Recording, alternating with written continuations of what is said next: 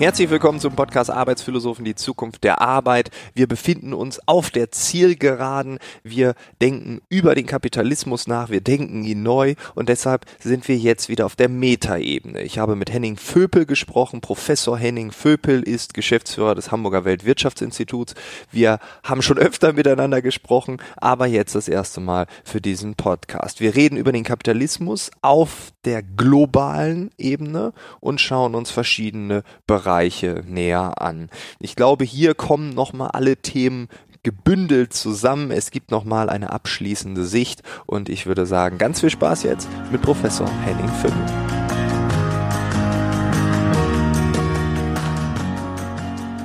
Aktuell produziere ich ja den Schwerpunkt Kapitalismus neu gedacht, weil ich äh, in der Gesellschaft und in den Unternehmen, in den Abteilungen ähm, eine relativ kritische Einstellung manchmal zum System gehört, gespürt habe, in Gesprächen das mitbekommen habe. Es sind nicht nur die Fridays for Future, es sind auch Manager, Führungskräfte, die sagen, hm, ich weiß nicht so genau, was da draußen passiert. Und äh, jetzt habe ich diesen Schwerpunkt produziert. Glaubst du, das ist völliger Quatsch oder glaubst du, dass meine Intuition zumindest so ein bisschen wahr sein könnte, nee, richtig sein könnte? Ich glaube, ich glaube die Intuition äh, trügt nicht. Das Thema wird, wird wichtiger. Alle reden von ähm, von neuen Formen des Kapitalismus, ähm, wie überleben wir als Gesellschaft, wie können wir Demokratie bewahren. Also das ist schon, das ist schon vermehrt ein Thema. Ich, ich persönlich rede nicht so gerne von von Kapitalismus, ähm, weil dahinter natürlich die berechtigte Idee steht, na, es gibt Eigentümer von, von Kapital äh, und äh, denen fällt sozusagen dann Einkommen zu und äh, dann gibt es Kapitalinteressen. Also ich rede als Ökonom lieber von Marktwirtschaft und da und da ist interessant, dass die Leute dann plötzlich einen ganz anderen Bezug herstellen. Gegen Kapitalismus sind sie, aber für Marktwirtschaft. Ja, genau, ja. So und, und deshalb finde ich, ist es schon schon semantisch interessant. Ähm, da sauber zu sein. Was meinen wir eigentlich? Also ich mhm. glaube, es mhm. gibt eine Krise des Kapitalismus, das sehen die Leute auch so. Ähm, und gleichwohl ähm, sind die Leute für Märkte, weil es die Freiheit von, von Menschen am Ende sichert und auch dafür sorgt, dass wir Wohlstand produzieren. Und dann kommt noch das Thema soziale Marktwirtschaft, das finden wir eh alle klasse. Ja, okay. Genau. Ja, genau. gut, aber hätte ich den Themenschwerpunkt äh, Marktwirtschaft neu gedacht, dann hätte ich wahrscheinlich weniger Klicks, weil dann Das glaube ich auch. Ja, ja, also, also, also strategisch klug. absolut, absolut. Aber man kann das auch, glaube ich, dann, dann differenzieren und, und, und sollte mhm. man auch. Natürlich sind viele Leute auch kritischer geworden gegenüber Marktwirtschaft, gerade wenn wir jetzt über Klimawandel oder Verteilungsgerechtigkeit sprechen und so weiter. Da haben die Leute das Gefühl, naja, ist das Marktergebnis eigentlich das, was wir für gerecht halten. Wir haben gleichzeitig vielleicht in Teilen Rückzug des Staates, der weniger bereit ist einzugreifen in Marktergebnisse. Also da passiert schon was. Die jüngere Generation, das hattest du angedeutet, ähm, hat jetzt auch es eher von, von Purpose getrieben und, und sagt so, es geht gar nicht mehr um meine persönliche Work-Life-Balance, sondern die, die neue Generation ist ja schon wieder politischer. Ähm, der Economist hat, ich glaube es war der Economist, hat neulich irgendwie getitelt, ähm, kommt der Kommunismus zurück? so oder der, der, der junge Kommunismus. Ähm, also es passiert was, ne? Und ähm, das ist, glaube ich, auch, auch gut, weil wir äh, uns mit Themen auseinandersetzen, die den Kern von Gesellschaft und nicht unbedingt den Kern von, von Wirtschaft betreffen. Das ist ein wichtiger Punkt. Also, also Wirtschaft soll ja der Gesellschaft dienen. Und wenn wir dann sagen, ja, die Wirtschaft ist doof und so, dann, also dann dient es der Gesellschaft ja nicht mehr. Also zumindest ist das das Gefühl von vielen Menschen. Ähm, was sind da so die Treiber? Ich meine, merkt ihr hier irgendwas, wo ihr sagt, wir forschen gerade in bestimmten Bereichen, wo man sieht, dass die Marktwirtschaft vielleicht bei manchen nicht so ankommt, wie es ankommen sollte? Ja, das ist so. Und die, die, die Akteure der Marktwirtschaft haben natürlich auch selbst Schuld, sage ich mal, obwohl Marktwirtschaft bedeutet, wir alle sind das. Ne? Also wie man sagen kann, äh, wir alle sind Gesellschaft, kann man auch sagen, wir alle sind Wirtschaft. Das mhm. sind ja nicht die Unternehmen, das ist ja so ein Missverständnis, dass die Wirtschaft ist die, äh, das sind die Interessen der Unternehmen, sondern Wirtschaft, äh, das machen wir schon alle selbst und wir sind alle ähm, Akteure auf den Märkten. Ähm, aber wesentliche Akteure der Märkte haben natürlich versagt. Nicht? Und ähm, wir haben immer noch eine geringere Akzeptanz von, von Marktwirtschaft im Vergleich zu vor der Krise, also vor 2008. ähm, als dann die Gier der Banker natürlich ein Thema geworden ist. Also es geht, glaube ich, darum, auch nochmal auch von politischer Seite zu zeigen, dass, dass Märkte an sich etwas Gutes sind, was die, die am Ende auch dafür sorgen, dass wir die Souveränität von Konsumenten erreichen, dass wir, dass wir Menschen schützen in ihrer Freiheit, dass wir keine Unternehmen haben, die die Marktmacht, die monopolisiert werden und so weiter. Also das ist schon schon wichtig. Ein anderer Punkt scheint mir aber ähm, auch ein Missverständnis zu sein. Viele argumentieren gerade jetzt auch im Zusammenhang mit Klima, naja, der Kapitalismus ähm, ähm, kann das Klima, Klimaproblem oder die Klimakrise nicht lösen. So als ob der Kommunismus das je ähm, geschafft hätte. Ne? Ja. Ne? Der natürlich der, der schmutzigste, die, die schmutzigste Wirtschaftsform überhaupt war. Deshalb finde ich, ähm, ganz kurz vielleicht noch die, ähm, ich habe neulich den Salah Martin getroffen, ein, ein sehr bekannter Ökonom, und der sagt immer, ähm, äh, Wachstum, es gibt ja auch eine, eine, Kritik gegenüber dem Wachstumsbegriff. Wachstum ist eigentlich Fortschritt. Wir müssen eigentlich sagen, äh, wir wollen Fortschritt. Und, und Fortschritt mhm. erzeugt Wachstum, nicht umgekehrt, sondern Fortschritt erzeugt Wachstum. Und Fortschritt bedeutet, wir haben bessere Lösungen. Und bessere Lösungen erzeugen Nachfrage und generieren Wachstum. Also das, ähm, ich als Ökonom würde sagen, ich habe einen positiven Wachstumsbegriff. Alle sagen, es gibt Grenzen des Wachstums, die gibt es natürlich auch. Aber am Ende resultiert Wachstum aus Fortschritt und Fortschritt ist was Gutes, weil wir neue, bessere Lösungen haben für, für Probleme. Ne? Mhm. Ja, glaube ich auch. Also das äh, finde ich ist eine gute Definition, in, auch für diesen Schwerpunkt. Wenn du das Thema Nachhaltigkeit siehst, äh, glaubst du, die aktuelle Diskussion, die wir haben, Fridays for Future, all das, was da noch passieren wird, ähm, glaubst du, das wird einen großen Impact haben auf unsere Marktwirtschaft? Ja, glaube ich schon. Glaube ich schon. Und, und wir sehen das ja auch schon. Das ist ja ein, ein Phänomen. Also wenn man sich das mal vergegenwärtigt, das wird ja wahrscheinlich in der Wissenschaft auch noch Gegenstand von, von Forschung sein, die jetzt in den Medienwissenschaften oder keine Ahnung, wo das gemacht wird, dann äh, erfolgen wird. Das ist ja ein unfassbares äh, Phänomen, wie das innerhalb wirklich von, ich habe gerade gestern gelesen, äh, Greta ist jetzt seit einem Jahr oder vor genau einem Jahr ist sie in den Schulstreik getreten. Das ist erst ein Jahr her. Ein Jahr, okay. Und, und was für eine gigantische Bewegung. Einige sagen, das ist getrieben von PR, da gibt's Interessen dahinter, ist mir egal. Das, das mag ja, ja auch so sein ja. Äh, und ist ja auch nicht schlimm. Ich meine, das ist, ähm, es gibt Interessen, die am Klimawandel hängen, ne? sehr fundamentale, auch die dürfen sehr PR machen. Ja, absolut, es gibt sehr existenzielle Interessen dahinter, ne? nämlich äh, die das existenzielle Interesse des Überlebens. Äh, so, das ist natürlich eine eine äh, klare Sache. Insofern finde ich den Impact bewundernswert. Es ist aber auch ein Phänomen, wie das äh, möglich ist und zeigt mir aber, dass es um die Demokratie, auch um die Mediendemokratie vielleicht gar nicht so schlecht bestellt ist, sondern wir haben den Diskurs und den kann man auch außerhalb von Parlamenten anstoßen. Und die Politik muss dann reagieren. Also die sieht, Tut okay. Sie, ja. Tut sie und auch die Wirtschaft. Das ist das Interessante, mhm. dass äh, am Ende die Unternehmen erkennen, naja, das ist eine, eine Bewegung, die von Konsumenten, also natürlich erstmal von, von mhm. Bürgerinnen und Bürgern ausgeht, aber ähm, das Druckmittel, sage ich mal, von, von Bürgern ist eben als Konsument Entscheidungen zu treffen, äh, schmutzige ähm, Produkte äh, umweltschädliche Produkte, CO2-intensive Produkte kaufe ich nicht mehr. Und das sehen wir. Ich meine, diese Flugskam und so weiter, das ist ja alles äh, vom halben Jahr, äh, haben die Leute eher, eher gesagt, Mensch, ich bin schon wieder auf dem Inlandsflug und so weiter. Genau. Und, und heute sagt man, nee, äh, ja, das Fleischshaming nimmt zu, ne? genau, so. Also und, und Innerhalb von einem halben Jahr. Das genau, ist, ja, genau. Und die Leute, gestandene, sage ich mal in Anführungszeichen, Business-Leute, trauen sich plötzlich nicht mehr, äh, damit anzugeben, was sie getan haben. Ich bin schon das, das fünfte Mal Mal jetzt in dieser Woche auf dem Inlandsflug. So, das, das hört man nicht mehr. Genau, und die, Bahncard, und die Bahn wundert sich, warum so viel Bahncard 100 Umsatz auf einmal gekommen ist. Das ist übrigens nebenbei bemerkt, das ist natürlich eine Katastrophe, dass wir im Moment äh, darüber reden, äh, Inlandsflüge abzubauen und die Bahn und nicht nur die Bahn, ich meine jetzt nicht die Bahn als, als, als Unternehmen, sondern insgesamt der öffentliche Nahverkehr natürlich in einem desolaten Zustand insgesamt ist. Ne? Ja. Also man hat keine, keine Substitutionsmöglichkeiten geschaffen ja. und auch nochmal da die Verantwortung auch des, des öffentlichen Sektors, des Staates, ne? also in der, ich sag mal, ähm, Marktwirtschaft ähm, akzeptiert zu machen, hat auch viel mit dem Staat zu tun. Und dann die, die Zeithorizonte zu sehen. Ja? Also eine Bewegung, die ein Jahr braucht, wo man sagt, wow, äh, jetzt schämen sich Menschen zu fliegen und jetzt müssten wir mehr Bahntrassen bauen oder ausbauen oder keine Ahnung was, er, erneuern. Und das dauert aber dann zehn Jahre oder so. Also das passt ja auch alles nicht. Das passt nicht mehr. Das ja. passt nicht mehr. Und, und ehrlich gesagt, diejenigen, das ist aber auch eine Inkonsistenz, auch, auch im politischen Verhalten oder in, ich sag mal, in den, in den Haltungen der, von der, der einzelnen Menschen. Also zu sagen, wir wollen das, äh, und gleichzeitig zu sagen, ja, aber eine, äh, eine Stromtrasse geht nie und nimmer durch meinen Garten. So, ne? Das genau, ist ja, genau. oder, oder gegen, gegen den Ausbau von Bahnhöfen bin ich. Da gibt's Bürgerinitiativen und so weiter. Und das ist, glaube ich, ein, glaube ich, ein Widerspruch, den man natürlich in Demokratien zulassen muss, aber der der irgendwann kritisch ist. Also da muss man eine, eine parlamentarische Demokratie, glaube ich, muss am Ende auch den Mut haben zu sagen, das ist das ist ein, ein Gemeinwohlinteresse, dafür gibt es auch eine demokratische Mehrheit und das müssen wir durchsetzen.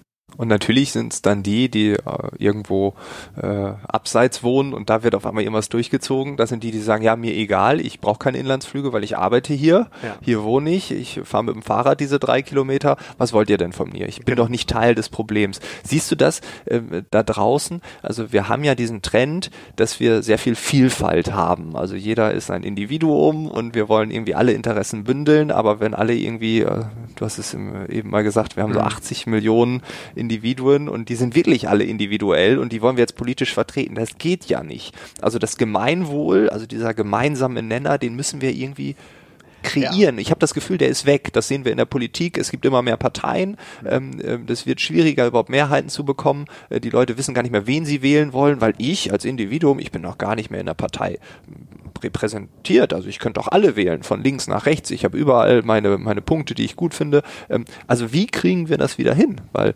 ansonsten das ist ein schwierig, sehr spannender Punkt. Wir reden da ja von, von Identity Politics ganz, ganz mhm. gerne und die, die Vorstellung, wir müssen sozusagen das Individuum in den Mittelpunkt von, von Politik rücken und wir erkennen heute, deshalb gibt es zunehmend Menschen, die sehen das kritisch. Wir haben das ein bisschen übertrieben, weil wir sozusagen immer das, das Trennende sozusagen herausgearbeitet haben und nicht das, was uns verbindet und zusammenführt. Und ich glaube, in Gesellschaften ist es ganz, ganz wichtig, ein, ein Common Ground zu erzeugen, so eine, so eine Res Publica, die öffentliche Angelegenheit. Und, und das ist, glaube ich, wichtig, die zu stärken. Und das bedeutet, ähm, Gesellschaft wieder ähm, vielleicht abstrakter zu sehen und zu sagen, ja, wir schaffen einen Rahmen, in dem wir ein Gemeinwohl implizit verfolgen mhm. ähm, und lassen innerhalb dieses Rahmens ähm, dann oder innerhalb dieses Rahmens ähm, die, die Freiheit des Individuums, sich natürlich auszuleben, aber wir machen es nicht zum Gegenstand von Politik. Das halte ich, halte ich für wesentlich, um Gesellschaft zusammenzuhalten. Mhm. Denn wir können Demokratie nicht organisieren ohne Gesellschaft. So. Das ist, wir brauchen eine Grundgesamtheit, die definiert, was, ja, ja. was eigentlich mehrheitsfähig ist. So, ne? können Politik nicht organisieren ohne Gesellschaft. Ich finde den Satz ziemlich gut, weil die Gesellschaft hat ja oft das Gefühl auch, zumindest wird das immer gesagt, dass die Politik äh, nichts mehr für sie tut. Und ich glaube, dass der Kern äh, genau hier liegt, ne? dass wir äh, dieses Individuelle, was ja total toll ist, gar nicht mehr repräsentiert sehen. Und das ist diese, dieses Spannungsfeld. Ähm, und das, wenn wir über Nachhaltigkeit reden, dann, also das wird ja für so viele Menschen schmerzhaft werden dieser Umbau, äh, dieses Neue, was da kommt, dass äh, ganz viele Menschen sehr, sehr enttäuscht sind, wenn wir dann als Gemeinschaft, als Gesellschaft keine Vision haben. Gut, Helmut Schmidt, wir sind in Hamburg, hat mal gesagt, äh, wer Vision hat, soll zum Arzt gehen. Ich glaube aber, das brauchen wir heute. Ja. Weil, ja, das glaube ich auch. Wie willst du diese Schnittmenge sonst kreieren? Ja, so ist es. So ist es. Und man kann das tatsächlich, vor dem Problem stehen ja viele, ne? Also die, es gibt gesellschaftliche Umstände und, und, und Zwänge, die uns ähm, die, die es uns fast nicht möglich machen, uns jetzt irgendwie umweltgerecht zu verhalten. Wir müssen fliegen manchmal, ne, mhm. weil es der Terminkalender nicht, nicht anders zulässt und so weiter. Also die gesellschaftlichen Umstände prägen natürlich auch gesellschaftliches Verhalten und insofern, ja, würde ich sagen, ist die gibt es im Moment auch eine, eine, eine sehr starke Anspruchshaltung von, von Menschen gegenüber Politik. Macht das doch. Ja. Macht das doch möglich für mich und ja. so weiter. In, in, Teilen stimmt das, aber es darf auch nicht, ähm, nicht die Illusion erzeugen, dass es immer nur die Politik und der Staat sein kann, die das durchsetzen, sondern es beginnt am Ende natürlich auch mit einem selbst. Ne? Und ähm, die Anspruchshaltung wird, nimmt zu und ich finde, das macht die Leute zunehmend auch aggressiv. Also diese Durchsetzung eigener Interessen und ja. ich finde, es, es, es geht, gerät in einen Widerspruch ähm, zu den Themen, ich sag mal, Kollaboration. Wir haben wir sind doch eine Gemeinschaft, wir müssen die Teamfähigkeit ausprägen und so weiter. Und das finde ich, dieser krasse Individualismus, Individualismus ähm, gerät in diesen, in diesen Widerspruch zu dem, was wir eigentlich brauchen, nämlich ähm, die Fähigkeit zu einer viel größeren Kooperation. Mhm. Ja, ich glaube auch. Also es wird sehr viel gepredigt, es wird sehr viel auf den Weg gebracht und dann gibt es die Extremisten, die dann trotz dieser tollen Möglichkeiten, die wir erschaffen haben, dann ganz schnell wieder in Schwarz-Weiß denken. Ich möchte jetzt gar nichts sagen, weil dann droht ein Shitstorm. gar keine Beispiele aufzählen, da, da, ich verschließe meinen Mund da. Aber ich sehe da sehr, sehr häufig, dass Leute, die für einen tollen neuen Umstand eintreten, dieser Umstand immer mehr gelebt wird und dann aber radikal, was ja auch vielleicht manchmal sein muss, aber dann ähm, manchmal auch überreagieren und dann einen Graben schaffen, wo ich sage, oh, wir sind auf dem besten Weg, äh, diesen Graben zuzuschütten. Jetzt kommst du an und gräbst den wieder aus durch ja, dein genau. Verhalten. Und diese Aggression, dieses Schwarz-Weiß-Denken, also eigentlich ist ja alles bunt. Und das mit einem gemeinschaftlichen Verständnis, also ja, das wäre quasi die Vision. Genau. Ne? Du ja, darfst ja. so sein, wie du willst, aber wir brauchen als Gesellschaft auch einen Common Ground genau. oder Common Sense, wie du es genannt genau. hast. Genau. Ne? Also die, die, die Buntheit ist, glaube ich, wichtig, aber man muss sie auch als, als Buntheit erkennen und nicht sozusagen die ja. einzelnen, nur die einzelnen Farben betonen, macht ja noch keine Buntheit. Sondern, ja, äh, stimmt. Ja, ist, ja, guter Punkt. Alle zusammen machen, machen die Vielfalt aus und, und das muss man, glaube ich, betonen, Vielfalt ähm, unterstützen und, und, und fördern, aber ähm, mit einem, ja, man kann sagen, gemeinsamen Ziel. Ne? Und wir stehen ähm, wirtschaftlich vor enormen Herausforderungen. Wir haben eine digitale Transformation der, der Wirtschaft und Gesellschaft. Wir haben einen, ich sag mal, einen grünen Umbau auch der, der Wirtschaft. Äh, und beides zusammengenommen ist natürlich eine enorme gesellschaftliche Herausforderung. Ich habe neulich äh, eine Berechnung von dem Nordhaus ähm, gelesen. Das ist der Nobelpreisträger für Wirtschaft aus dem letzten Jahr. Der hat mal ausgerechnet, was es tatsächlich kosten würde, wenn wir CO2 so, so bepreisen, dass wir das 2-Grad-Ziel tatsächlich errei erreichen.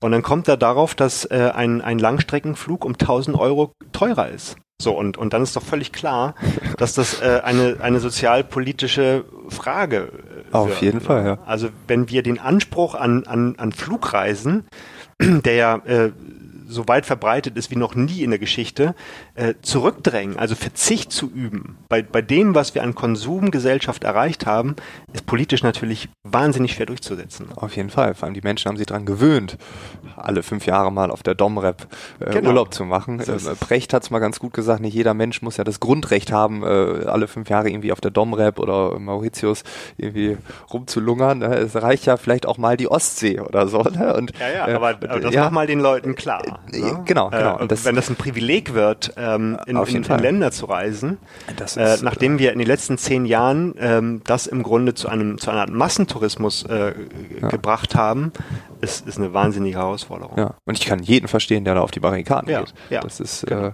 genau. Und dann sagen andere, das ist doch kein Problem. Und dann ich sage, ja, du hast auch schon zweimal eine Weltreise gemacht. Ist ja. okay, dass du jetzt verzichtest, nachdem du deinen Fußabdruck auch hoch 10 schon längst äh, genau. abgeliefert hast. Ne? Dann genau. könnte ich auch verzichten. Aber wenn du natürlich, ähm, und da reden wir auch wieder über Sozialpolitik, Menschen, die nicht so viel Einkommen haben, ähm, die vielleicht auch ein sehr anstrengendes Leben haben, die sagen, ja, aber einmal im Jahr eine Woche Mallorca, das gönne ich mir. So. Und wenn man das, dann wäre, wäre für viele natürlich der Widerstand und, riesig. Und, und, und das ist, glaube ich, der, der, das Missverständnis, wenn wir über Wachstum reden, dann meinen viele mehr davon. Wir, wir fahren jetzt irgendwie ja. äh, dreimal im Jahr nach, nach Mallorca mhm. und so mhm. weiter. Und äh, das ist für viele der Wachstumsbegriff.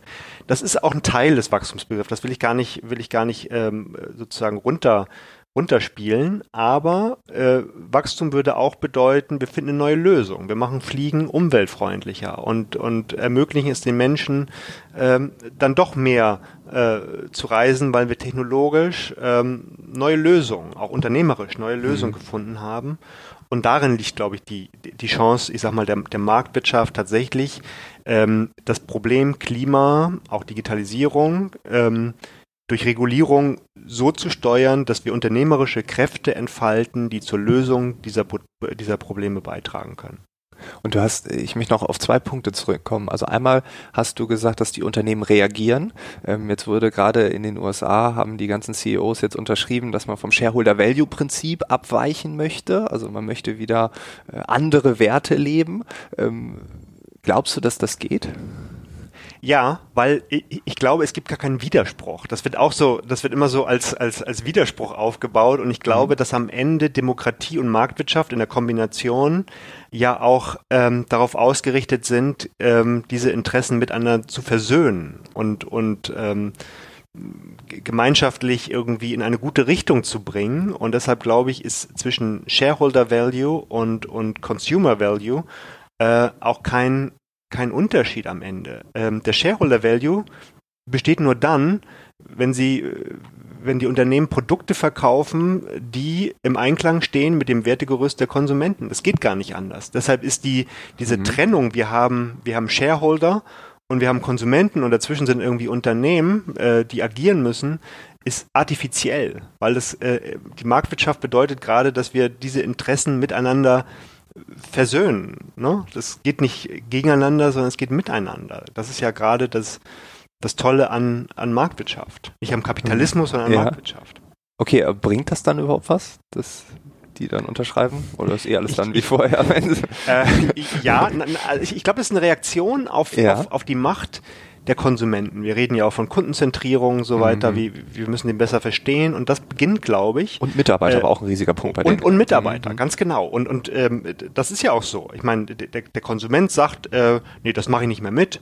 Äh, der Mitarbeiter sagt, das mache ich nicht mehr mit und so weiter. Also, ähm, und das ist das Schöne, finde ich, an dieser Zeit. Es gibt ähm, eine gestärkte Autonomie von, von Individuen, die dazu führt, dass der Druck auf Institutionen und damit auch auf Unternehmen natürlich größer wird. Und das, das halte ich für, für gut. Das erklärt im Übrigen auch, warum eine Bewegung wie Fridays for Future natürlich jetzt so in, innerhalb kürzester Zeit groß werden konnte.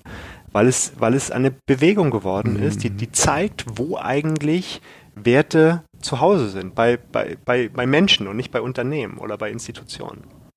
Glaubst du, dass das Thema Nachhaltigkeit, ähm, wenn wir es hier in Deutschland durchsetzen, wenn wir das äh, neues System vielleicht kreieren, was nachhaltiger ist, was ökologischer ist, vielleicht auch auf europäischer Ebene, dass das überhaupt funktionieren kann, wenn wir gleichzeitig Länder haben wie Indien und China, die gerade massiv wachsen und wo es erstmal darum geht, überhaupt die Grundbedürfnisse eines ganzen Landes zu befriedigen, die vielleicht sich mit diesen Themen überhaupt nicht so auseinandersetzen müssen auf den ersten Blick. Ich meine, China ist auch Marktführer im Bereich Solartechnik, also da passiert ja auch was, aber ja. auf den ersten Blick würde man sagen, die machen jetzt nicht so viel Nachhaltigkeit. Das ist, glaube ich, die ganz, ganz große Herausforderung, den den globalen Kapitalismus oder die globale, den globalen Markt sozusagen mhm. ähm, unter eine einheitliche Regulierung oder auf ein einheitliches Wertegerüst zu stützen. Das ist, glaube ich, die ganz große Herausforderung, denn wir haben es mit, mit Digitalisierung, also den, den grenzüberschreitenden Transfer von Daten zu tun. Wir haben es mit, äh, mit Klimawandel zu tun, als der größten globalen Externalität überhaupt. Also nicht diejenigen, die CO2 emittieren, äh, tragen zwingend auch die Kosten der, der, der Folgen des Klimawandels, mhm. sondern es sind andere. Also ähm, die global, den globalen Markt äh, und damit auch die globale Politik, die diesen Markt äh, regulieren muss, hinzubekommen, ist ganz, ganz schwierig, weil genau wie du gesagt hast, die Interessen, die Ausgangssituation der Länder extrem unterschiedlich sind. Ähm, natürlich wollen wir alle den Klimawandel äh, verhindern, aber mhm. es ist mhm. schwierig. Deshalb bin ich bin ich pessimistisch in der Hinsicht, dass ich glaube, ja, wir werden irgendwann den, den Klimawandel begrenzen können, aber ähm, nicht unter zwei Grad. Das glaube ich nicht. Wir werden ein, ein, ein bisschen in die Katastrophe hineingehen mhm. und dann werden wir sozusagen zur Vernunft kommen, aber ich bin skeptisch und etwas pessimistisch, dass es uns gelingt, jetzt gegeben die unterschiedlichen Interessen, das zu tun, was eigentlich langfristig erforderlich wäre. Okay, also ein bisschen Katastrophe wird kommen. Ja, okay. ich fürchte ja, weil das ähm, die Menschheitsgeschichte zeigt, dass ähm, ein bisschen Katastrophe, immer manchmal auch zu viel Katastrophe, ähm, dabei war. Also mhm. ähm, und ich, ich, ich fürchte, ich fürchte, dass wir, dass wir massive Folgen des Klimawandels erleben werden. Wie stehst du zu Hamburg dann? Äh, Im Wasser meinst du dann? Nee, ich weiß nicht, ob du dich. Äh, vielleicht ob, hast du ob, man, ob man hier im, im, im, im Wasser steht, wenn der Meeresspiegel ja, ja. Äh, angestiegen also ist. Also fühlst du dich sicher in dieser Stadt? Dann? Ja, also wir, wir reden ja von, von Zeitperspektiven, die wahrscheinlich über unser Leben, na, weiß ich gar nicht. Also die ersten Folgen spüren wir ja schon. Du bist noch jung. Äh, und äh, ja, wahrscheinlich werden wir in unserem Leben noch, noch die massiveren Folgen des Klimawandels tatsächlich spüren. Das, das schon. Ähm, aber erstmal fühle ich mich hier noch sicher. Aber das ist natürlich, ähm, das ist natürlich so ein bisschen die Illusion ne? und, und auch die Gefahr, mhm. dass die Menschen sich zu lange sicher fühlen, weil natürlich, natürlich CO2 und Klimawandel so eine unsichtbare Gefahr ist. Ne? Die, die klopft ja nicht irgendwie, irgendwie klopft die schon an, aber mhm. es ist mhm. nicht, ähm, man ist nicht täglich damit konfrontiert. So, man sagt, man kann es leicht ausblenden. So, ne? Und das ist die Gefahr und und führt am Ende, fürchte ich, dazu, dass wir nicht ganz rechtzeitig ähm, die Bremse ziehen.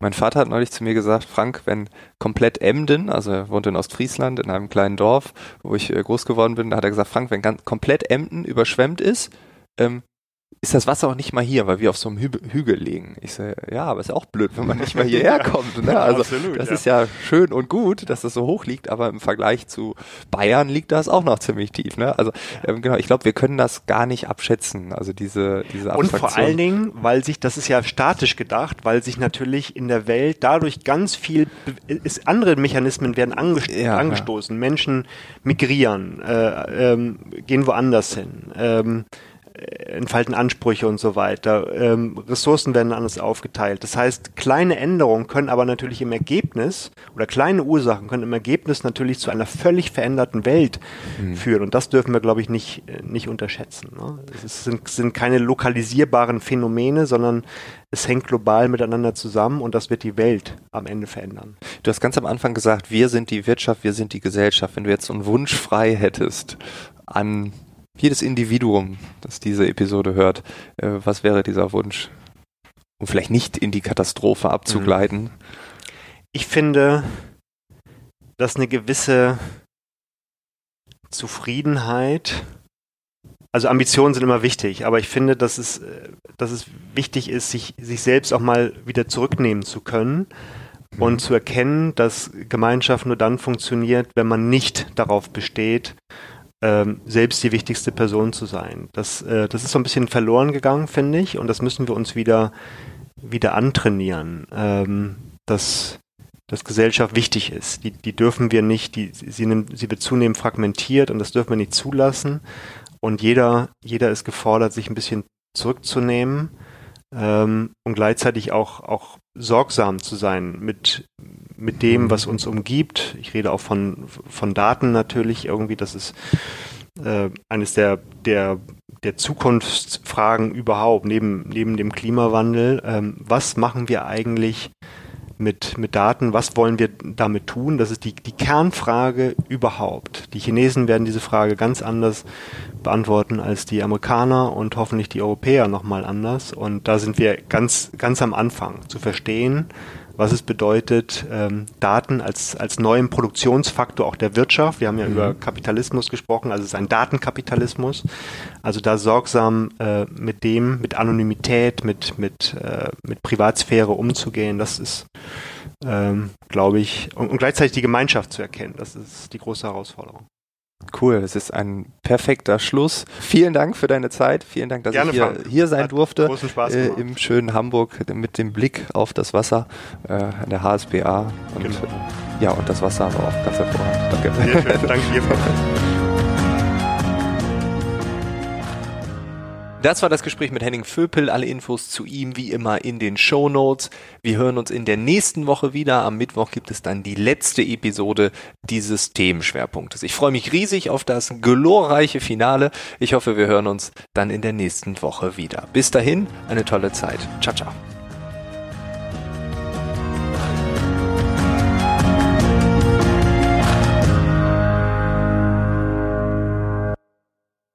Hallo, wir sind Robert und Rüdiger. Und wir machen gemeinsam ziemlich gut veranlagt. Den österreichischen Anleger-Podcast. Also wenn du wissen willst, was sich Neues tut bei Aktien, Anleihen, Gold, Bitcoins, Kryptos oder sonst irgendwas, dann hör doch mal rein. Ziemlich gut veranlagt. Jeden Donnerstag neu auf Korea.at und KroneHit.at. Und überall sonst, wo es schöne Podcasts gibt.